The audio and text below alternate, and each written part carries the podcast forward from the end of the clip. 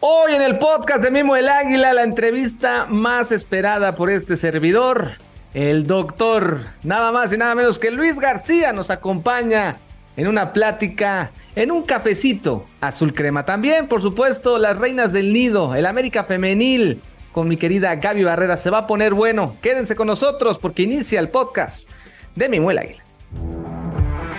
Esto es el podcast de Mimo el Águila un podcast exclusivo de Footbox. Bienvenidos americanistas a otro podcast más exclusivo de Footbox de Mimo el Águila. Hoy vamos a estar de manteles largos. La entrevista más esperada por este servidor con el doctor Luis García y por supuesto vamos a escuchar a Gaby Barrera hablando de nuestras queridas aguilácticas, mis queridas reinas del nido, la América Femenil. ¿Qué les parece si iniciamos? ¿Qué les parece si vamos por un cafecito? Porque viene el café azul crema. Café azul crema. Bienvenidos, americanistas. Una de las entrevistas más esperadas. Todos ustedes saben, todos ustedes saben que uno, el mi ídolo, mi ídolo de toda la infancia, y por eso con esta playera, es el doctor García. Así que, doctor, bueno, vamos a presentarlo como debe de ser. Estudiante de contabilidad, amante del tenis, de la natación, tremendo americanista de niño, por supuesto, porque fue americanista de niño. Sí, tal cual es fan número. Si para Luis García es Dios Arjona, para mí es el ídolo de toda la vida. Y por supuesto, de satélite para el mundo, el doctor Luis García. Bienvenido, bienvenido, doctor. ¿Cómo estás? ¿Cómo estás? Muchas gracias, gracias por esta presentación. Se la voy a poner a mis hijos y a mi mujer, porque a mí ya ni me esperan ni me voltean a ver. Y te agradezco mucho y, agradezco mucho tu paciencia, ¿no? Eh, sé que estuvimos ahí este, intentándolo varias veces, se cruzó en la, la Copa del Mundo y te agradezco muchísimo la, la, posibilidad de estar aquí en, en, tu canal. Este, muchas gracias, muy contento, muy feliz y este, te digo agradecido sobre todo por la, por la paciencia que tuviste. No, no, no, para nada. No importa el tiempo que haya tenido que esperar. Hoy estoy hablando con mi ídolo, no me importa todo lo que, lo que pueda pasar. Eh, doctor, vamos a platicar, vamos a regresar un poquito el tiempo de su niñez. Fue una persona traviesa, la verdad. Y la primera era travieso y la segunda realmente le gustaba el fútbol, o sea, sí realmente era lo que quería hacer, porque sé de la historia de su abuelo que lo lleva al 82, allá al, Mundial, en un pues partido medio infumable, ¿no? El Argelia-Chile, el 0 por 0, ¿se acuerda? 0-0, sí. ¿Realmente le gustaba el fútbol? A mí me gustaban mucho los deportes. En, en mi casa, pues era un tema de que había que estudiar y si yo cumplía medianamente con los estudios, nunca fue un tipo muy brillante, era un tipo muy comprometido, era, era muy machetero, ¿no? era, un, un, estudiante, digamos, de estos necios que pues se comprometía, identificaba que no era de estas lumbreras o tan brillantes como otras, como otras compañeras o compañeros que tenía, pero bueno, pues yo le ponía, digamos, un, un compromiso extra, entonces si eso yo hacía en mi casa me permitían eh, y me llevaban a temas de deporte. A mí me gustaba mucho la natación, yo nadé muchos años, de muy chiquito, por ahí de los 8 o 9 años de edad, en nacionales y demás. Luego me dio fiebre de Malta, que es una especie de hepatitis, y lo dejé. Y a la par se me apareció el tenis también y lo hice de manera profesional, inclusive llegué hasta los 14 años y fui campeón nacional de dobles. Y ya a la par digamos, del tenis empecé a jugar fútbol. Yo, yo, vivía en la colonia Narvarte, en la calle Narvarte, que es exactamente la que da bueno, la, la, que daba al extinto Parque del Seguro Social. Esa, la colonia Narvarte y la calle Narvarte daba directamente a la, al Parque del Seguro Social. Yo era de los Diablos Rojos del México, íbamos ahí con mi papá a las fotos de cochinita pibil y al día del, vaso, del vaso, el día del, del casco y tal. Y este... Y luego mis papás nos, bueno, nos cambiaron, se cambiaron mis papás a Ciudad Satélite y empecé a jugar ya con mis primos, mis primos que vivían acá en Satélite y empecé a, vincularme ya no tanto con el tenis ni con la natación, sino con el fútbol. Y, más que, o sea, no es que yo quisiera ser futbolista profesional, o sea, yo empecé a jugar fútbol como a los 13 años y a los 15 acabé jugando en la, en la selección nacional infantil, o sea, fue, fue muy rápido todo, pero me gustaban mucho los deportes, tenía yo ciertas habilidades para, para cualquier tipo de deporte, sin ser un tipo muy fuerte, muy alto, era, era un tipo coordinado y más o menos como que entendía el juego y, maximizaba mis, mis pocas virtudes. Y entonces encontraba que deporte que hacía yo, no es que fuera el mejor, pero más o menos lo, lo, hacía de manera adecuada. Entonces disfrutaba mucho el tema del deporte en general, como tal. Sí, El, deporte llegó entonces a su vida muy chiquito. y cuando jugó fútbol, les digo, por ahí a los 15, ya 17 años, la delantera, en lo que es el ser el, liquidador del, partido, ¿sí le, ¿siempre fue esa misma posición o jugó defensa, incluso portería, lateral, medio? En satélite jugaba de portero, al principio cuando en, pandilleros, y alguna vez, me acuerdo, esto fue muy circunstancial porque una vez en un entrenamiento creo que pues, no llegó el delantero y entonces pues, me pusieron a mí, pues había otro portero y no, seguramente no metí goles, no, no acuerdo bien esa situación y empezó ya a jugar de, delantero. Para portero era, yo muy pequeño, tenía, tenía habilidades en el deporte, entonces no lo hacía mal de portero, pero mi, estatura no era la, la, correcta para poder competir ya, ya en instancias un poquito más, este, más avanzadas. Siempre ser portero, pero ya el último trecho, ya de, alguna manera en, en, en este torneo previo al Mundial Infantil y demás cuestiones, yo ya jugaba de, centro delantero. Ese Mundial Infantil y después lo llevan a escalar es, literal los escalones hasta que llega un momento de pues decidir. Hay que una invitación después de todo lo que pasó con Panchito Hernández, el América ya estaba ya estamos empezando al tema del americanismo sí, Sí porque ya el América ya, ya estaba ahí en su, sí, nosotros entrenábamos, esa selección nacional entrenaba el centro de capacitación, que hoy es el que está enfrente del Estadio Azteca, que no sé si ya lo usen los hábitos o para qué se, se use ahora. Ahí se concertaba la selección nacional, ahí entrenábamos nosotros.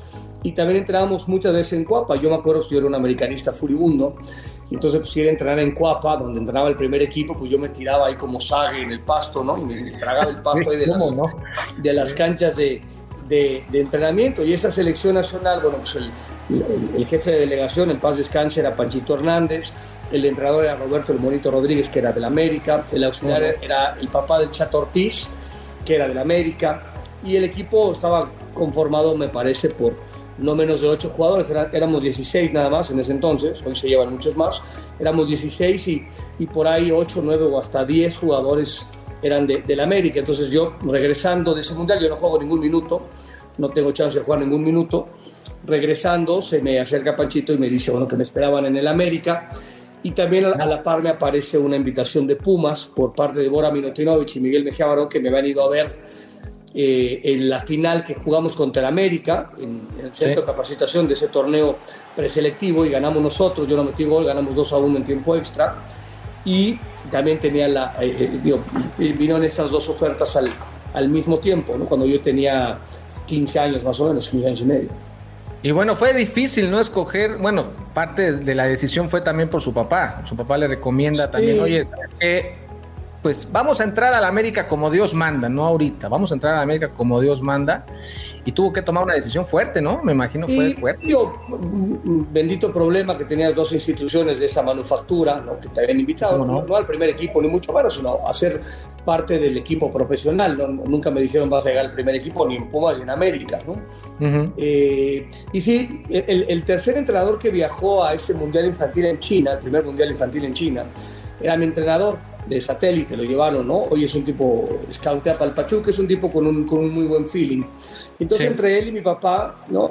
Platicábamos aquí, en, bueno, no aquí, en, la, en casa de mis papás, en su satélite, y me, me dijeron, mira, aquí nadie te va a garantizar que tú seas futbolista profesional, tienes 15 años, tú estás saltando de un fútbol eh, amateur, tanto así que o sea, platicamos, yo no jugué ningún partido porque pues yo venía de un equipo completamente amateur en satélite y en donde cuando empieza a empezar a entrenar de manera profesional con tipos que entrenan ya tres o cuatro horas eh, diarias, pues hay, hay, un rezago importante. A mí me costó mucho trabajo, yo me veía, yo sabía que estaba rezagado en relación al, al, equipo ¿no? Eh, al cual fui a, a China. Entonces digo, aquí nadie te va a garantizar, nadie que seas futbolista, pero en ese entonces, bueno, pues había debutado Memo Vázquez con 17 años, había debutado Beto Aspe con 17 años, eh, habían jugado la final de 85 con el América, que habían perdido en Querétaro, Memo, y Beto de titulares, eh, aparecía por ahí también Salgado y Marroquín, o sea, había muchos eh, futbolistas, David Patiño, gente joven que había tenido la fortuna de debutar ¿no? temprano en Pumas, y del otro lado de la América, pues tú veías ya a, traía a los mejores extranjeros y por supuesto tenía futbolistas mexicanos totalmente consolidados, digo, Alfredo Tena, Gonzalo Farfán, Mario Trejo, Vinicio Bravo, ¿no? Eh, eh, Una locura. Armando, Manso, Cristóbal Ortega, o sea, era, era un equipo hermosillo, ¿no? Eh, inclusive poco sabe, empezaba, o sea, con, futbolistas mexicanos ya sumamente consolidados, entonces aquí es mucho más complicado poder llegar por abajo, ¿no? aunque ha habido generaciones fantásticas, la de Cuauhtémoc Blanco con 5 o 6 jugadores que fueron a la Copa del Mundo, pero dijeron, pues si tienes algún chance, algún mínimo chance, porque nadie te va a garantizar nada, puede ser Pumas, y, decía, y me dijo textualmente, a la América se le llega como secretario de, de Estado, ¿no? Exactamente. Al final, y sí, ¿eh? así fue, fui a Pumas, fui a, a, España dos años antes de Madrid, un año en la Real Sociedad y regresé a la América como, como secretario de Estado por arriba. Sí, cómo no, cómo no. En el aquel 87 debutó contra los Tecos, con los Pumas, y también tuvo un bicampeonato de goleo que no es nada sencillo, y no era sencillo en esos tiempos, no era la verdad, la verdad no era nada sencillo. Se vio en algún momento jugando con los Pumas, anotando y anotando, jugando contra la América. Se vio en algún momento cuando jugaba contra la América, se vio con la playera del América. Me, me, gustó, o sea, me gustaba jugar contra el América y aparte, bueno, yo perdí, y, no estuve en el 85, yo estuve en la final de 87-88 que perdemos, eh, el partido de vuelta fue en el Estadio Azteca, el partido de ida lo, lo ganamos, lo, lo ganamos 1-0 con gol de Luis Flores y luego ya nos dieron una, una, una madrina terrible. Sí, este, pero se vengaron, doctor, se vengaron y usted fue partícipe de eso. 4-1, una cosa de estas queda, eh, queda entonces yo jugué muy, pues, yo en CEU entré 8 minutos, tuve una jugada de gol en donde el suelo tenía malaquita como un niño y luego eh, entré 15 minutos contra, en la final contra el América en, en, el Estadio Azteca y no la, no la agarré ni con la mano y este, me gustaba mucho ganar, pero porque sobre todo, digo, me gustaba mucho jugar contra el América porque había una historia importante de, de, finales muy seguidas, 85, 87 y posteriormente, bueno, la 90-91. Era, era, eran equipos que llegaban con mucha frecuencia a la final y era una rivalidad eh, eh, maravillosa, sumamente respetuosa, tal vez ahora está un poquito más exacerbada, pero en ese entonces era una institución como el América que tenía lo mejor de lo mejor, tanto la nacional como lo mexicano un equipo, ¿no? que eran los millonetas del América en el tema que era un equipo poderosísimo y tal, que mandaba desde ese sitio, y los Pumas que éramos como una ideología de, pues, de debutar y de no pagar tanto y no gastar tanto, entonces eran, eran ideologías totalmente contrarias y que de pronto se hizo una maravilla porque en, en, un lapso de cinco años jugaron tres finales o jugamos tres finales, yo, yo jugué nada más dos, entonces eran ideologías totalmente contrarias, equipos muy representativos que chocaron en finales en, muy poco tiempo muchas veces. Sí. ¿Quién era su ídolo del América cuando antes de que empezara todo este rollo? ¿Quién era el, que usted decía, wow, él? A mí me gustaba muchísimo ver a Batata y a Norberto Outes, ¿no? me gustaba mucho esa, esa dupla. Eh, eh, mi ídolo también fue Héctor Miguel Celada, porque decía que a mí me gustaba también el tema de la portería. Y Miguel Ángel Gamboa, ¿no? Yo me hacía llamar Bion Gamboa, porque a mí me gustaba mucho el tenis y me encantaba Bjorn Borg el sueco, el que ganó muchas veces Wimbledon y tal, en la época digo, de Vital Girolaita, John McEnroe, tal, Lendl y tal, hace muchos ayeres. Y me gustaba mucho Miguel Ángel Gamboa, un extremo zurdo chileno que jugó en el América y luego jugó mucho tiempo en Tecos. Entonces yo me hacía llamar Bion Gamboa, ese era mi, mi ¿no? Este, o sea, ese era mi nombre, digamos, de este. De cuando lo entiendo perfectamente porque yo me llamaba Luis García. Yo me llamaba Luis García, entonces este, yo por aquel 1994 cuando le mete el gol a, en, Irlanda, ese gol, ahí, ahí yo ya lo veía viendo, pero ahí dije él. Yo, mamá, literal, yo quiero ser él, ¿no? Y es increíble. Esa jugada, yo tengo una, esta sí es personal, esta pregunta sí, la babá mía la jugada de la media vuelta, yo me enamoré y se la copié 20 mil veces, así que si la estaba patentada le debo un, millón de pesos. Pero este, esa jugada la, practicaba, salía, ya era algo que traía de ADN. ¿Cómo, cómo era la famosa media vuelta de Luis García? La parte esta, y más que media vuelta, sí tiene que ver un poco con media vuelta, porque pues, cuando te centran en esta dirección, pues si, si, rematas para allá tienes que girar un poco sobre tu propio eje. En general yo, yo remataba de primera intención, o sea, como te dije, yo identifico rápidamente que no soy un cuate rápido, no soy un cuate fuerte, no soy un cuate alto, no soy un cuate que vaya bien por arriba, o sea, metí, metí muchos goles de cabeza, pero no porque yo ganara arriba, yo ganaba por bajo, ¿no? Por esta intuición o cierta rapidez.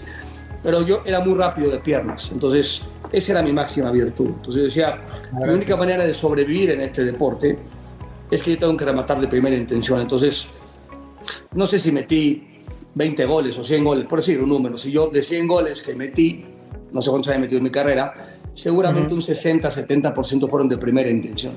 Entonces, hay algunas que son de media vuelta y hay algunas que la pelota me quedaba de frente cuando se entraban hacia mí, o pero cuando la pelota venía para acá, pues sí había un tema, un, giro.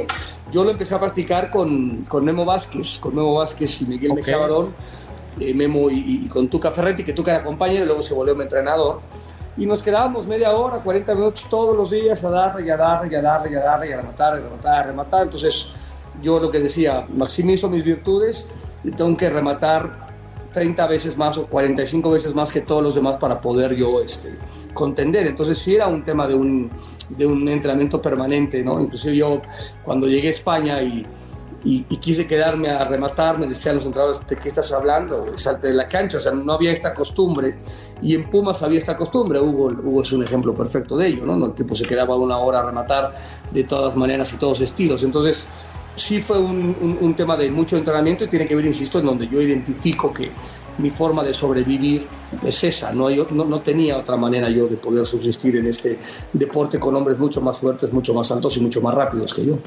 Si no mal recuerdo, eh, usted metió el gol más bonito de su carrera contra Rabaida, si no mal recuerdo, que fue uno donde... Pues, tuve, varios, tuve, varios de volea, ¿no? Eh, que era otra de las, de las virtudes que tiene que ver con un remate de primera intención, nada más que de volea. Eh, sí, en el, jugamos por América, en, en el Estadio un lunes, había muy poca gente, entonces eh, el, el, Indio Solari, que era el entrenador, me ponía un poco afuera, por obvias razones, yo no grababa tanto por arriba. Entonces me despeja la pelota, yo la voy viendo así, voy volteando a ver la propia portería, no sé si era Osvaldo Sánchez o Hugo Pineda, nuestro portero. Entonces remato hacia allá y la pasó una parábola increíble y se cuela en la, en la escuadra. Uno similar así le metí a Toluca, ¿no? a Marmolejo con Pumas en un paso de así filtrado de Vera, pues la agarro en la esquina, en, el, la, punta, en el ángulo de la, del área grande en la derecha y la, la, cuelgo así con una parábola. A mí me gustaba mucho esa parte de rematar de primera intención y me gustaba mucho de volea, o sea, tenía, tenía buena pegada cuando remataba de volea. Era, era exquisito ver esos, eso. Yo lo, ahí donde yo le digo, me enamoré del fútbol, ya, ya iba a ver al Estadio Azteca, pues mi papá me llevaba. Yo te hablo de esta, de esta playera que seguramente le trae ciertos sí, La en América, ¿cómo no? Por supuesto. Exacto. Y la de acá atrás también. También, sí, sí, la amarilla. Sí. La por supuesto. La, la, amarilla. sí, sí, sí. muy linda, sí. ¿Cómo fue, digo, la, este, la estadía en, en, el Atlético de Madrid espectacular? ¡Wow! Después la Real Sociedad, la selección mexicana. Pero ¿cómo fue esa llamada? ¿Quién le dijo? Luis, México, Club América. Sí, era José Manuel Sanz, mi representante, que es, el, representante, no, ya no, es, no si sigue siendo de Hugo Sánchez, pero era el mismo de Hugo Sánchez. Entonces, eh, teníamos contacto de cuatro años con la Real Sociedad y el equipo habían corrido a John, a Benjamin Tosha, que es el que me había llegado, llevado. Yo jugaba muy lejos de la portería y, no, y en ningún momento me corrieron. En la realidad, yo tomé la decisión de regresar. Okay. Eh, y se me acercó eh, José Manuel y dijo, pues hay, un, hay un par de ofertas, porque había, hubo dos ofertas de la misma manufactura. Uno fue de, este, de América y otro fue de Guadalajara, de Chivas, ofreciéndome exactamente lo mismo, el mismo los mismos años de contrato, bla, bla, bla. Y entonces dije aquí, ahora sí ya me, me, toca la mía en el tema de, o sea, agradecí muchísimo ¿no? que, que Guadalajara un equipo de esa manufactura se, se fijara en mí, que al final luego acabé jugando también en Chivas.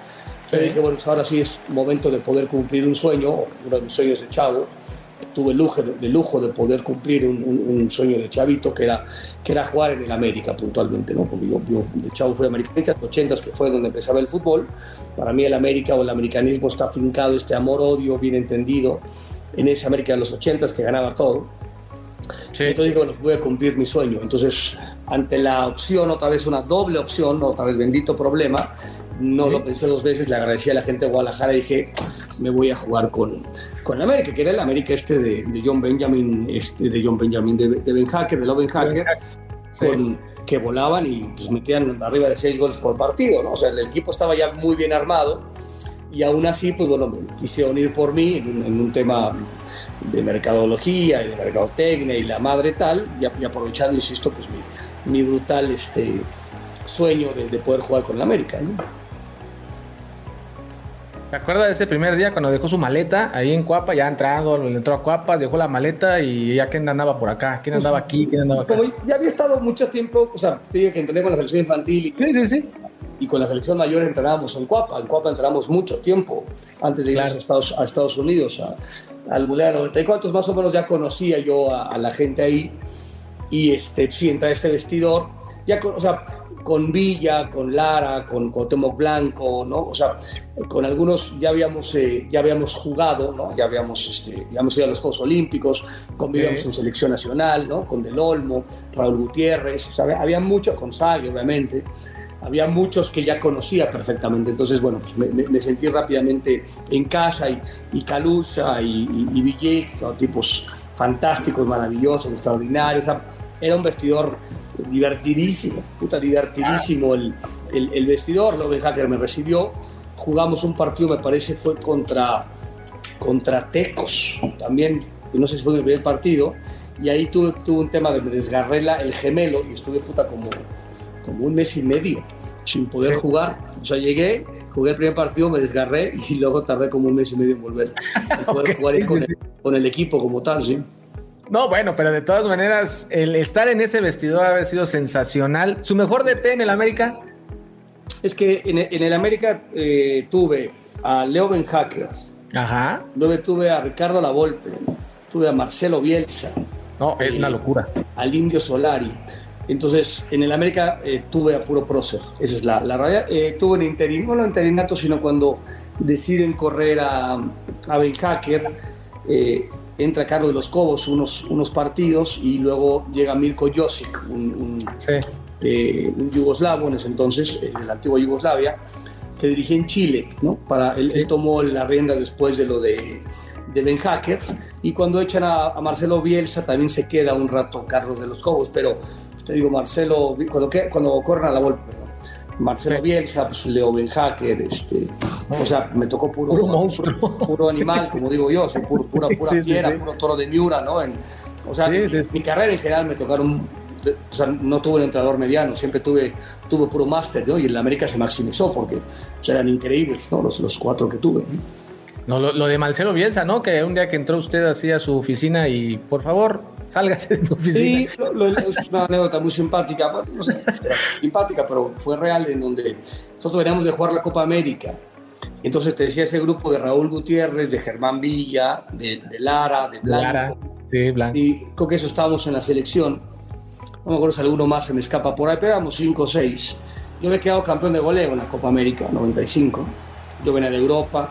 Este, entonces, en la Copa América no nos va bien porque nos ha hecho Estados Unidos en cuartos de final en penales, pero yo meto penal y, y, y empaté con Batistuta. Entonces, pues, tenía yo como cierta jerarquía. Entonces, pues, ahí entre todos dije, pues ahí vas, güey, ve y pídele una, una- unas- unos días más de vacaciones. Sí, porque entrenaba fuerte, ¿eh? Hay que decirle a la gente que entrenaba Vamos de otro nivel. Entonces Sí. ahí va el, güey, el, va, va el guapo de las tías, se Sí, con él y dice, oh, sí, Marcelo. Empezó a explicar la, pues, qué representábamos nosotros para él, bla, bla, bla. Le dije, sí, sí, sí, pero vengo aquí a pedirle vacación, pues, sálgase de mi, lugar, sálgase de, de mi vestidor. ¿no? Y le- que le hablé, le hablé por teléfono al Radisson a ofrecerle disculpa y la madre tal, y al otro día nos presentamos a entrenar. ¿no? Digo, no presentó a menos, no, no, no le fue mal, digo, no lo, ya no lo dejó banqueado ni nada de eso. sino No, que, no, no, no, Madame dijo, no, que nada. Afortunadamente, digamos. Por ahí, digo, no acuerdo bien, pero textualmente creo que me dijo, digo, Armando Maradona me habría, me habría pedido entrenar al otro día, ¿no? O sea, no, no Ah, sí. Bueno, los, buen- es los buenos, los buenos y, figuras piden entrenar al otro día, no, no piden una semana de vacaciones. O sea, bien, muy severo como siempre fue Marcelo. Este, es un otro al cual quiero muchísimo. Tengo, digo, hace mucho no lo veo ni platico con él, pero tengo un recuerdo de él entrañable, entrañable en todos los sentidos. Un- Con esas palabras se calla uno y se va, ¿no? o sea, sí, definitivamente. Así de fácil. sí. Su amigo inseparable en el América, el que no se le despegaba, que parecía chicle. Pues, o sea, nos llevamos muy fuerte todos, ¿no? Todos. Saguito era más decente, nosotros éramos mucho más pelados. Eh, y Terrazas y Blanco y este eh, y Villa y yo y Del Olmo y el Poto Gutiérrez, éramos más cabestros, ¿no? Éramos más, este, mucho más desmadrosos, este, nos cortábamos la ropa, la aventábamos al jacuzzi, entonces acababas viendo... Entonces ya, ya pedías la ropa, al que al utilero le decías, dame la ropa del día, del día de mañana, güey, porque así voy a venir vestido, porque si no traigo aquí un pantalón me lo cortan, me lo avientan al jacuzzi, me lo queman. Entonces era un vestidor muy pesado eh, en cuanto a personalidad y muy pesado cómo nos llevábamos. Entonces, este, digo, Teo, ya teníamos una historia en selección nacional y le íbamos a toda madre y nos chingábamos todo el tiempo. Entonces, aparte de estar en un gran equipo, pues estabas en un vestidor que, que querías llegar temprano y querías largarte al final porque te pasabas varias horas divirtiéndote, aparte, digamos, de, de las horas de entrenamiento. No, no, me imagino a, Lara, digo, a Villa también, por supuesto, a No, no, Villa es, no, Villa es un hijo de mi Lara, es muy decente, pero también pues, no lo seamos te aventaban de estas palomas cuando estábamos haciendo popón, ¿no? Entonces te aventaban un palomón no. de este o sea, todo ese tipo de gandayeses. Ah, pero usted también, ¿no? Usted ah, también no, entró no, al no, yo era bravísimo, yo era, yo era bravísimo, bravísimo. Sí, sí. Todo, todo. Sí, sí, sí, sí, sí, sí, muy fuerte y había gente a la cual, por supuesto, no le gustaba y con ellos no nos metíamos, ¿no? Dumitrescu, que iba siempre vestido de traje, o sea, pinche traje, ¿no? Es, ya sabes, Armani, la chingada, pues no, con ese no, no nos llevábamos tanto, ¿no? O sea, en, ese, en, esa, en esa forma, digamos, medio rupestre, ¿no? De, relacionarte dentro de un vestidor. ¿Su mejor momento en el América, cuál fue? Mi mejor momento en el América, hubo, varios, o pero llevarlo a un, a un juego sería, sería equívoco. El que, o sea, si tengo que escoger un partido, fue, fue aquel que le ganamos a Cruz Azul, en donde yo hago dos goles, eh, en donde Alfredo Tena había sido líder, y entonces cambia el, el, orden de los partidos, piden jugar primero ellos, en vez de cerrar como visitante, dicen vamos a jugar de locales. Y les metemos tres y se acabó la fiesta, ¿no? Ahí jugué, ese es uno de los mejores partidos que jugué de mi vida, no con el América nada más, sino de mi vida, anduve como avión el equipo en sí anduvo muy bien. Yo acabé metiendo dos muy buenos goles.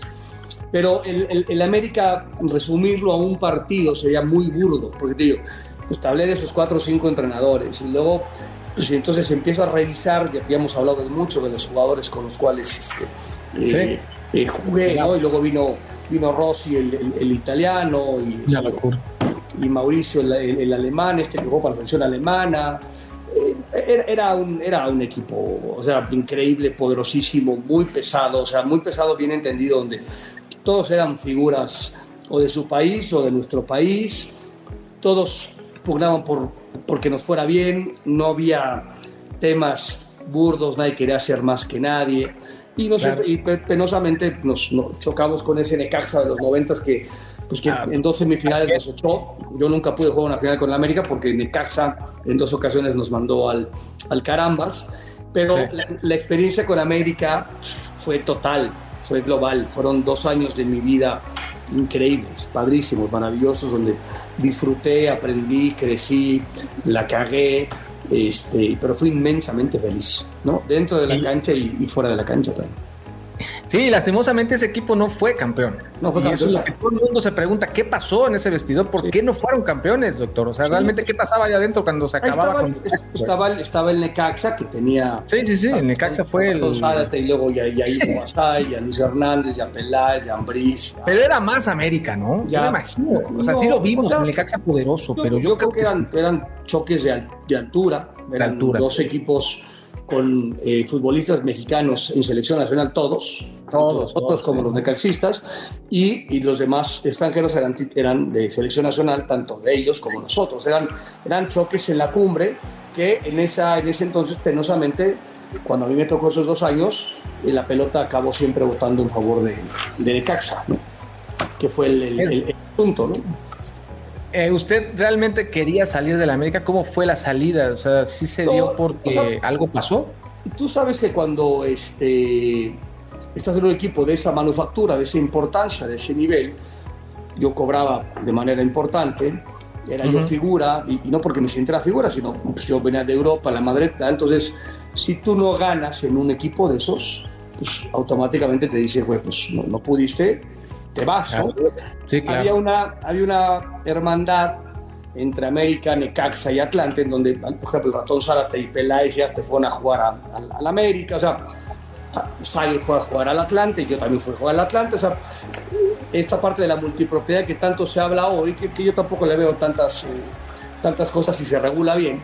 Entonces, bueno, pues llegó y dijo, bueno, pues te vas al Atlante, yo me fui al Atlante, estaba Miguel Mejía Barón también ahí. Entonces él me pide, me dice cómo está, cómo ves. En América no habíamos sido campeones en cuatro torneos, porque pues, tuvimos cuatro torneos. Y entonces pues, tuve, que, tuve que salir de, del club y, este, y pasar un año al, al Atlante, que era, digamos, del mismo dueño. El mismo dueño. El mismo dueño que Necaxa y que América. ¿sí? 81 partidos y 43 goles, los cuales disfruté como no tiene una idea. Sí, sí mi promedio no, fue nada malo, fue, fue, gol, fue gol cada dos partidos y yo jugaba de, de, 10, usaba la 10, pero jugaba de 10, digo, nunca como un creativo, porque nunca fui un creativo, pero cuando digo de 10 era, era yo jugaba atrás de Villic, ¿no? Durante mucho tiempo yo jugué atrás de, de François ¿no? jugando como un segundo delantero, que me gustaba, porque aparte pues tenías, tenías a este, a este delantero increíble que se movía fantásticamente, entonces puta, te distraía a todos y, tú entrabas, solo. Sí, sí. sí, sí, yo aprovechaba mucho que, que François estuviera, luego me tocó a mí a veces jugar de nueve, pero en la mayoría de los partidos, casi jugué de titular todo el tiempo, era yo un segundo delantero por, por dentro, que me gustó mucho la, la posición y entonces pues tiene más valor, ¿no? esos, esos 40 goles que sea que tiene que ver con un gol cada dos partidos, jugando una posición, insisto, un poco más atrás que, que el 9, pero más allá del número, yo no soy un tipo de números y, y no sé ni, te, dije, no sé ni cuántos goles anoté en mi carrera, eh, pero... Eh, o sea, el, recuerdo no pasa por los 40 goles o los 80 partidos, pasa por un, par de años memorables que, voy a recordar hasta el día que me muera, sin lugar a dudas, de haber estado en, el, esta fantástica institución, porque eh, a mí me gustaba mucho competir, a mí me gustaba mucho que me mentaran la madre, eh, a mí me gustaba mucho este amor-odio, que sabías que con los tuyos te amaban, pero cuando ibas a otros lados te querían destrozar sí. y te gritaban de todo. Entonces a mí me encantaba esa parte, me encantaba jugar de visitante con, con América porque me, ¿no? me, me, me provocaba y, y ese, ese, tipo de competencia a mí me, me, encantaba. Entonces, pues más agradecido estaba yo con, con el América porque me, generaba esta onda ¿no? de, de amor-odio que, que, este equipo naturalmente genera, ¿no? O lo amas o lo odias como tal. Eso sí, eso sí. Atlante, Puebla, al final, bueno, pasando por Chivas, Chivas Morelia sí, mismo, sí, ¿no? Eh, y llegó el momento de decir adiós al fútbol, pero le dieron la bienvenida en uno de los bueno, haga de cuenta que nada más cambió de vestidor porque se nos fue a TV Azteca y allá lleva un ratote. Y la pregunta se la tengo que hacer. ¿Qué significa la Club América para TV Azteca? El Club América para, para Azteca, bueno, José Ramos siempre fue esta, esta bandera antiamericanista eh, eh, fascinante con una inteligencia brutal en donde pues, tú sabías, bueno, yo, yo, me tocó muy poco tiempo trabajar con José Ramón porque yo llegué en 2001 y luego sí. me voy en, en, en 2004 a, a, Monarcas y cuando yo ya regreso en 2007 ya no está, entonces trabajo yo con él un par de años o tres. Y él manejaba perfectamente el tema este de, de, de, del antiamericanismo como tal, y entonces a mí, me, a mí me, me, me, vapuleaba y me decía, ¿cómo es posible que te hayas ido para allá y tal? Pero siempre fue un, un papel y un rol en el entendido que que el equipo más seguido junto con Guadalajara, porque me parece que los dos tienen, tienen seguidores impresionantes en todos lados del, del país y fuera del país, pues era el América y él jugaba ese rol de, de ser el, el, paladín de la justicia en contra de, del América y, y, está clarísimo, y él lo decía, y, y, y, el número, los ratings que decían, pues es el, el, el 90% de la gente que ve Deporte B o protagonistas en ese entonces, pues era, eran los, los americanistas para ver qué decía José Ramón del América. sí, sí, era, sí, sí. la verdad, era una, era una joya, ¿no? Eh, a nosotros nunca hemos tenido al América, y estoy cierto que nunca lo tendremos, pero a, a, mí me encanta narrar y comentar al América. Pues en América, en América arrastra gente, ¿no? Entonces eso es para bien o para mal. Si está bien, pues es una joya, y si está mal, pues también tiene este, esta parte de morbo. Entonces, a nosotros, cada vez que nos toca narrar o comentar América, pues somos idemos en que el América juegue de visitante o que de pronto, que se ha dado en varias ocasiones. Sí, se ha pasado, se ha pasado. En donde TV Azteca y, y, Televisa se ponen de acuerdo, sobre todo ya en instancias finales de liguilla por un tema de negocio, en donde se rentan, digamos, los, los partidos de local del América, que son muy pocos. Entonces, a mí me, me, me maravilla en lo particular que, que tengamos al América y, y hay una, hay una parte de gente que, que nos odia, pero pues que nos ven narrando a la América y comentando a la América, y hay una parte de, de, este foco, digamos, rojo o grupo rojo que es americanista furibundo, que, que por supuesto ve el partido por, por, Televisa, pero en lo particular nosotros pues nos encanta, a mí me encanta que, que me toque ¿no? los partidos en la América, porque son los dos cada semestre, ¿no? cuando mucho, por ahí, puta, de un día tres o cuatro en un semestre, pues es como, ¿no? Viva la Pepa, que, ¿no? mucha felicidad, no, no, nos tocan tantos. Entonces, para, para, Azteca es importante pasar a la América, no, no hay que ser un, un genio, pues, tiene una, una, una, base de fanáticos y fanáticas este, brutales en México y fuera de México. Entonces, por supuesto que, que tenerlo de vez en cuando nos, nos apapacha el alma, sin lugar a dudas, ¿no?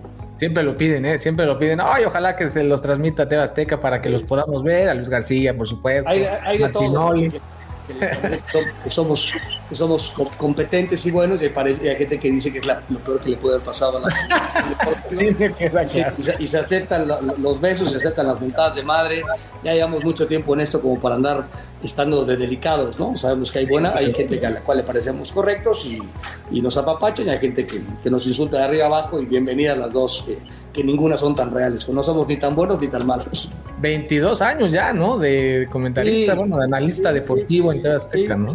Sí, como futbolista debuté a los 17, llegué a los 15 a un nivel profesional, me fui a los 30 y medio, o sea, estuve 15 años en fútbol profesional y aquí ya llevo 22, sí, sí, sí, el, tiempo ha, ha, pasado, pues, está clarísimo las arrugas y, la, y pelona no, no, me deja mentir, cabrón. ¿Cuál le gustó más, esta playera o la otra? La, la, verdad, o sea, e, esa que dice atrás es, es, era azul. Muy pocas veces jugamos azul. No sé, Muy poquitas. No sé si alguna. Morelia. Con Morelia o tal vez con Tigres. Tigres. Y esa me gustaba mucho porque la usábamos muy poco.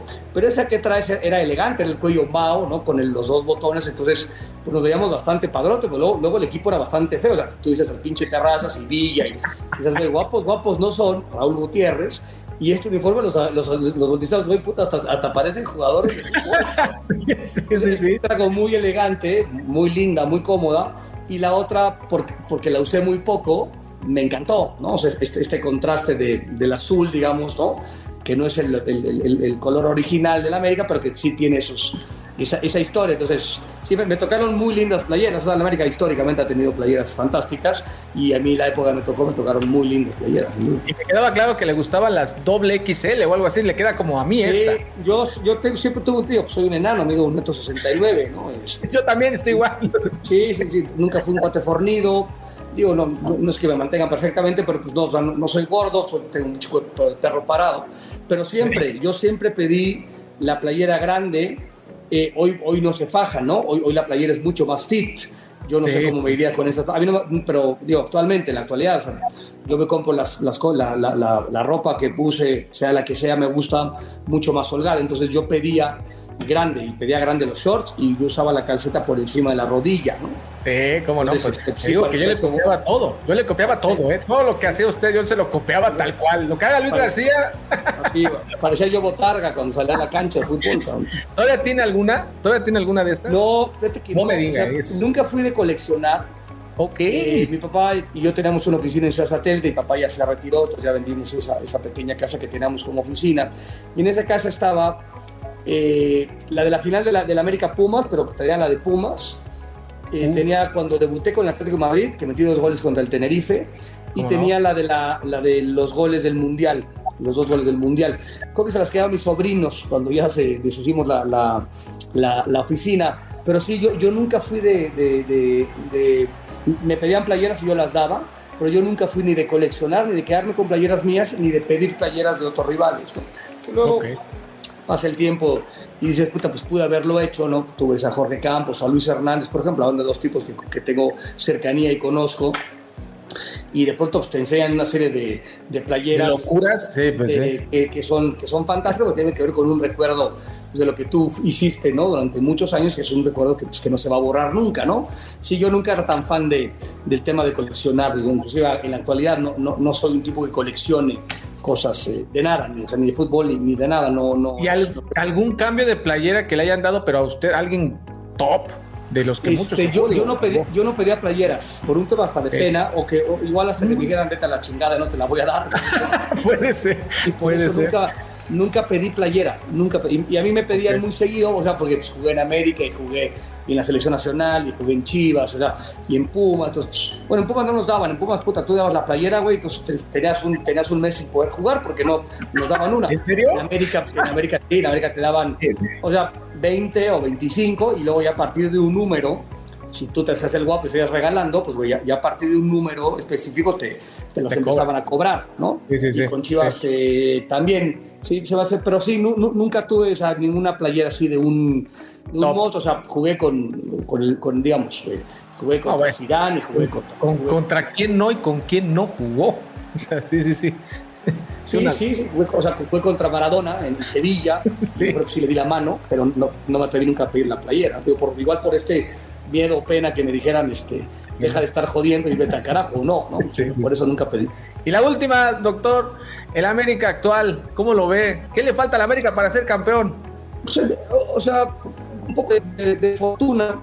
El América es un equipo serio, es un equipo sumamente sólido, es un equipo que tiene cuatro o cinco futbolistas en la banca que pueden ser titulares, ¿no? O sea, se lastimó Sendejas, entró Suárez, ¿no? Si, si no juega Sánchez, juega Quino. O sea, tiene, tiene, recambios. Eh, Henry Martínez está hecho un animal, ¿no? Está, está desde el semestre pasado, que fue de sublíder de goleo, fue al Mundial, metió gol, ahora es, es adulto, es, juega bien, circula, se vincula con el juego y aparte mete gol. Eh, está Rodríguez, que, que, puede ser que sea, esté un poco por debajo, pero como todos los demás lo arrastran, Fidalgo, que a mí me parece es el, que elabora esta parte y el concepto este de pase-recepción que parece muy sencillo. Es ¿no? pase-recepción, que eso fue un, un, innovador en ese, ¿no? cómo la paro y cómo la, cómo la paso. Si hago esas cosas bien, el equipo va, va a funcionar, entonces si algo es así, el, portero Jiménez, que había dudas, que si Ochoa, tal, que Ochoa es un, tipo con una jerarquía importantísima, puta, si va a poder o no va a poder, es un tipo que tiene mucho tiempo en el América, conoce las entrañas, y el tipo ha funcionado bien, Araujo regresó y es un central maravilloso, los dos Reyes que les había costado trabajo, parece que están encontrando el sitio, tienes a tipos como Layun, que si bien es cierto no te juega ya tanto de titular, de pronto juega de titular, de pronto entra Lara, es un tipo que te ayuda en muchos lugares, entonces tienes un entrenador a mí me gustan ese tipo de entrenadores. A mí, no me gustan. Hablamos de estos entrenadores que tuve y, luego, bueno, tuve a Mejía Barón y a Bora y a La Puente y a, eh, ¿no? y a, Tuca Ferretti, este, a Tomás Boy en paz descanse y demás. ¿no? Entonces, eh, este tipo de entrenador a mí me gusta. El, tipo de perfil de, un tipo sobrio, un tipo educado, un tipo correcto, un tipo que le da permanentemente el valor al jugador el importante es el jugador, porque aparte así es, no, no, es porque Ortiz lo diga, sino los más importantes de este deporte, nos guste o no nos guste, no somos los comentaristas, ni el entrenador, ni los dirigentes, ni los dueños de equipos, ni nada, son los futbolistas. Y Ortiz lo, lo, exhibe permanentemente. Cuando se equivoca lo reconoce. Tiene un grandísimo respeto por el rival, un grandísimo respeto por, por las autoridades, por los árbitros. Es, es una joya que se hayan topado con este tipo que estaba en fuerzas básicas y que por circunstancias apareció en, primer equipo. Es, es, es un entrenador total, ¿no? completo, redondo, y su equipo está redondo. Su equipo camina bien, anda bien, no tiene problemáticas, no se pelea, es un equipo rijoso, juega bien a la pelota, tiene un estilo, tiene una forma, compite, respeta el ADN americanista, que es un equipo ganador nature, que lucha hasta el último minuto, guardando la proporción y la distancia para que luego la gente no se me vaya a confundir, no vaya a insultar. Es como el Madrid de de México que tiene este, esta genética de puta, al América hasta que le aplastas la cabeza y el árbitro pitó, puta, puedes decir, ah, cabrón, ya gané. Si te descuidas dos segundos, te, puta, te pasa por encima, te agarra el cuello y te saca el partido. Entonces, y este equipo lo hace, tiene gran personalidad, tiene gran manejo de la pelota, tiene un líder completo, global. A, mí esta América me encanta, o sea, y creo que a los americanistas furibundos, ¿no? Deben estar sumamente satisfechos. Claro, el América si no gana no sirve para nada. Yo siempre he creído, y, uno escucha a Zidane, y uno escucha a, Guardiola, y, yo comparto esos, esos, sentimientos, los he compartido siempre. No solo puede ser validado el que gana, porque entonces el 99% de los que no ganamos no servimos para nada. Yo eso no lo creo. ¿no? Esta América sí no ha ganado, por decir que lo que ha hecho el América, esta construcción que ha hecho, ¿no? tiene mucho valor, tiene mucho valor. O sea, están coqueteando con esa, con esa corona porque han sabido construir, más allá de que no han podido ganar títulos, esta, digamos, esta generación ¿no? contemporánea que estamos hablando. Así es. Doctor, le agradezco infinitamente. No, hombre, por favor. aceptado aceptar la invitación. Mi ídolo, lo, sabe todo el mundo, los que ven este, este canal desde hace cuatro años. Si jugué fútbol fue por Luis García, literal. Y así que ojalá algún día aquí aparezca su poderosa y por favor, ojalá, ojalá que, día regrese. Ya nos, iremos un día a comer y demás. Yo te agradezco, sinceramente, te agradezco la, charla tan, tan amena, tan agradable, ¿no? Eh, tan, tan ligera la paciencia que tuviste para que la, que la hiciéramos, eh, que sigas teniendo este grandísimo éxito en este, en este programa y te agradezco mucho, muy amable, te, te mando un fuerte abrazo y seguramente pronto nos veremos para echar ahí una, una comida, una platicada ya este, cara a cara. Ojalá que así sea. No, yo me muero ese día. Muchísimas gracias, doctor. Café Azul Crema.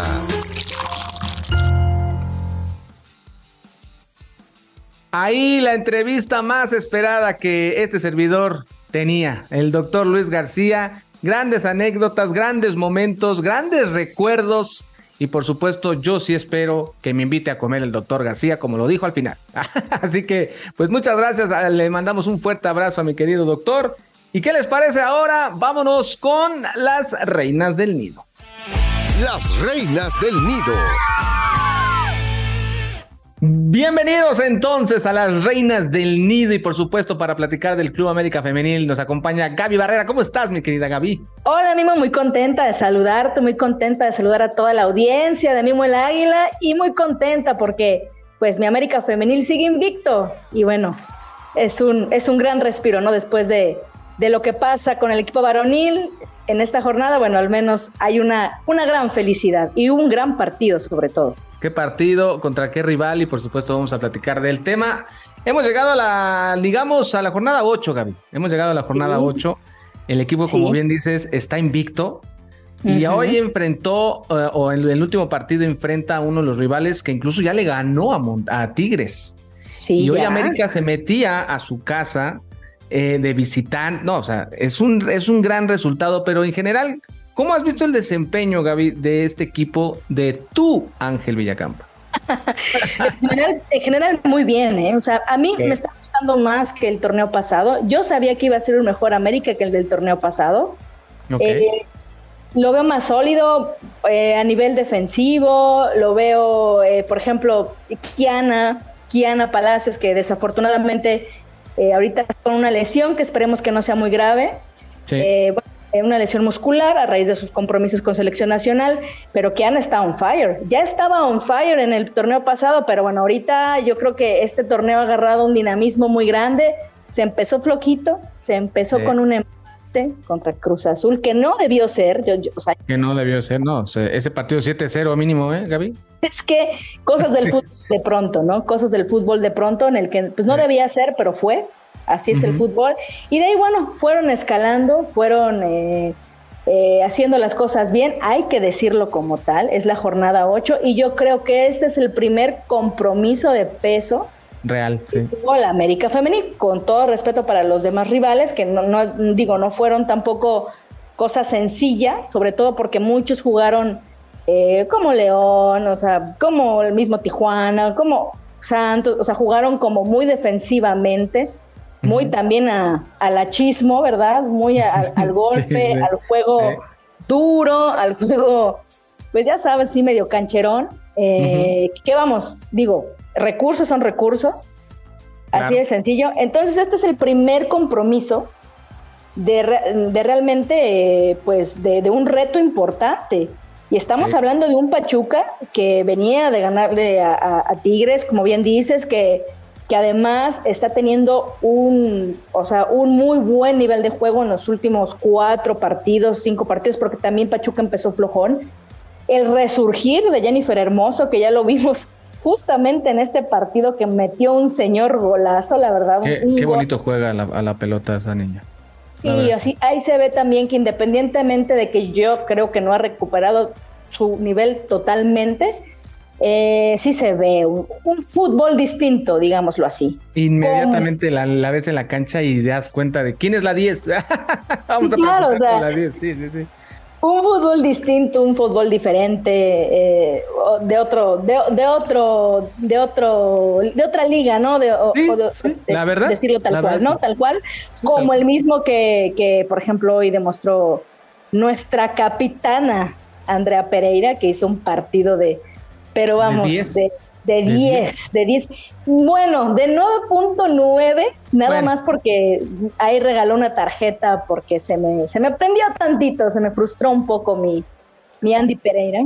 Ah, pero andaba, andaba con todo, andaba de todos lados, recuperaba balones, ponía balones, me parece un gran partido, pero si, entrando a ese tema, ¿no, Gaby? Entrando a este partido que último que tuvo en América contra el Pachuca, con una señorita hermoso, con también, como no, eh, mi querida Charlín Corral, es un equipo poderoso, es un equipo que anda ahí, también Charlín incluso peleando también la parte alta del goleo, pero que sabíamos todos que iba a ser un buen partido, ¿no? De entrada, desde que tú lo veías, pero yo te comentaba, yo creo que el fútbol, el, amante al fútbol femenil se acaba de aventar, para mí, uno de los mejores partidos en dos años o tres años atrás, ¿eh? pero así. Y contando que algunos como el de Chivas, que como bien decías, era muy bueno, este partido en especial, el, o, bueno, va, el mejor primer tiempo de toda la historia de la Liga MX. Seguramente sí, yo creo que sí, ¿eh?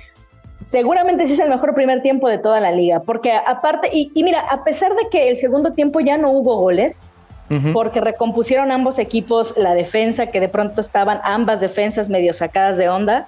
Eh, dejando a un lado eso, hubo muy buen fútbol también. Fue emocionante, aun cuando no hubo goles. Y eso te habla de que, a ver, un buen partido no necesariamente es el que tuvo muchos goles.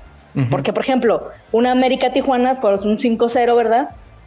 Y fue un partido entretenido, Sí, porque pues te gusta ver goles, goles son amores, te llena el ojo, pero no puedes decir, uy, qué partidazo, ¿no? Pero el rival no te, no te atacó, no te... Oye, por cierto, por cierto, algo que así asterisco y que tienes que comentar. Sí. Algo está pasando. Fíjate que esto es un tema que ya deberíamos de hablar en otro, pero esto es más, más, más holgado. Pero este es un tema que sí me preocupa demasiado.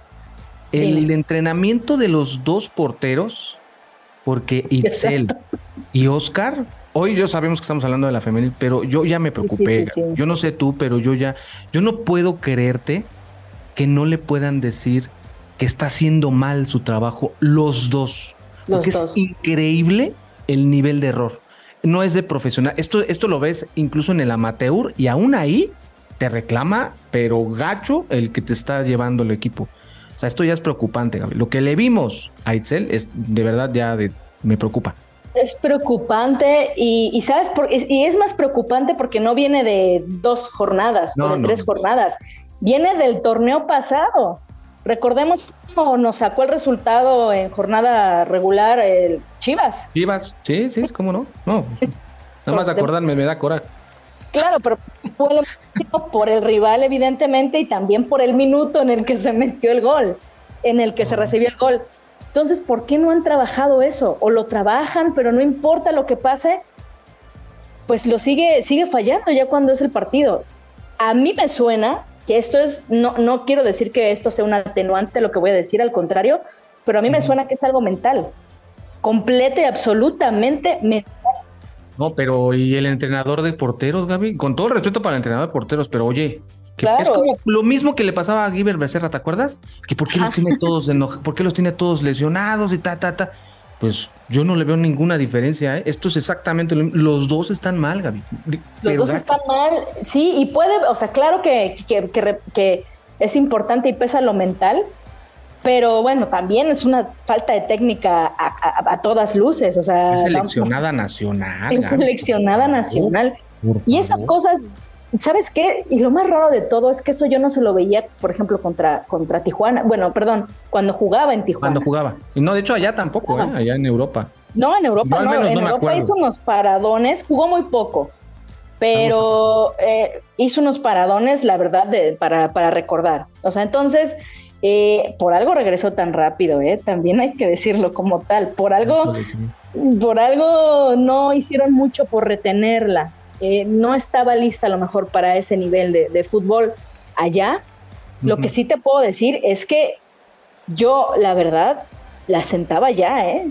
ya no hacía estos cambios de vamos a ver si Velasco y luego González y tú y tú y tú, no, yo ya sentaba. Hoy para mí es la tercer portera de la América, ¿eh? Para mí. La tercer portera bajo de Cota o cómo. Por supuesto que sí, o sea, su, su tocaya y Cota están años luz, nivel futbolístico, ojo, eh, ojo, que se escuche lo que estoy diciendo. Nivel futbolístico de González, con todo respeto. Sí, por supuesto. Sí, por supuesto. O sea, sí, sí es muy preocupante. Yo, para mí es la única que desentonó en todo el partido. O sea, porque hubo, todas jugaron bien, y algunas jugaron, bueno, pero en otro nivel. Caso de Nati Mauleón. Nati Mauleón, qué pedazo de crack en este partido, cómo se llevaba jugadoras, cómo desequilibraba, cómo tenía visión para pases filtrados, Le pegaron. atrevida. Ah, sí, sí, sí. Le pegaron con, bueno, la piñata de, de favorito, No, ya, ya, sabemos, quién es, ¿no? Ya sabemos quién es es. A mi piñata, ya le Sarita, vamos a poner la piñata eh, este Luber, porque sí le pegan con todo. Ya lo desglosaremos. Gaby. Ya lo desglosaremos Ya lo en Aguilácticas, porque sí, esto, Sí, sí, esto sí, ahora sí tuvimos rival, ahora sí todas funcionaron en su posición y creo Sí. que cada una sí merece una calificación en este juego, porque ahora sí todas, todas tuvieron chamba. Ahora sí, nada de que no. Todas trabajaron. No, que ni- no, no. Ah, digo, de portera a delantera, todas tuvieron trabajo y hay que calificarlo y por supuesto platicarlo en Aguilácticas el próximo jueves. Mi- miércoles, perdón, sí. Mañana, mejor dicho. Mañana. Mañana lo platicamos. Mañana exactamente, mañana lo platicamos. Muy bien. más a detalle. Mi querida Gaby, te mando un fuerte abrazo. Nos vemos el, el próximo martes porque vamos invictos y necesitamos seguir así. Ya viene lo bueno. Ya queremos a Tigres, ya que nos avienten a Monterrey también. Ya, queremos, ya, ahora sí, ya estamos, eh, ya estamos este, encarriladas, ya todos, ya. Que nos avienten Quien, a quien Monterrey. venga, quien venga, claro. Gaby, tus redes sociales. Ah, me pueden seguir en Twitter, en arroba Gaby Escribe, Gaby con Y, todo junto. Ahí, bueno, comparto cosas de fútbol, en especial del mejor club del mundo, el Club América de México. Ahí está Gaby Barrera, la pueden seguir en sus redes sociales. Y muchísimas gracias, Gaby. Nos vemos el próximo martes. Y esto fue nuestras queridas reinas del nido. Las reinas del nido. Ahí las reinas del nido este América que le gana también, por supuesto, al equipo del Pachuca. Así llegamos al final de este podcast exclusivo de Footbox de Mimo el Águila. No olviden, no lo olviden, por favor, calificar con cinco estrellas abajito aquí donde está la estrellita. Ahí, ahí pueden calificar. Cinco estrellas es lo máximo. Ustedes pueden poner lo que usted guste, mi querido Azul Crema. Por supuesto, seguir las cuentas de Footbox, arroba Footbox oficial y las de un servidor, arroba Mimo el Águila en Twitter, arroba Mimo el Águila en Instagram, bueno, arroba Mimo el Águila oficial en Instagram y también, por supuesto, seguir el canal más americanista de YouTube como Mimo el Águila. Les mando un muy fuerte abrazo de gol, nos vemos el próximo martes y arriba la me. Esto fue el podcast de Mimo el Águila. Un podcast exclusivo de Footbox.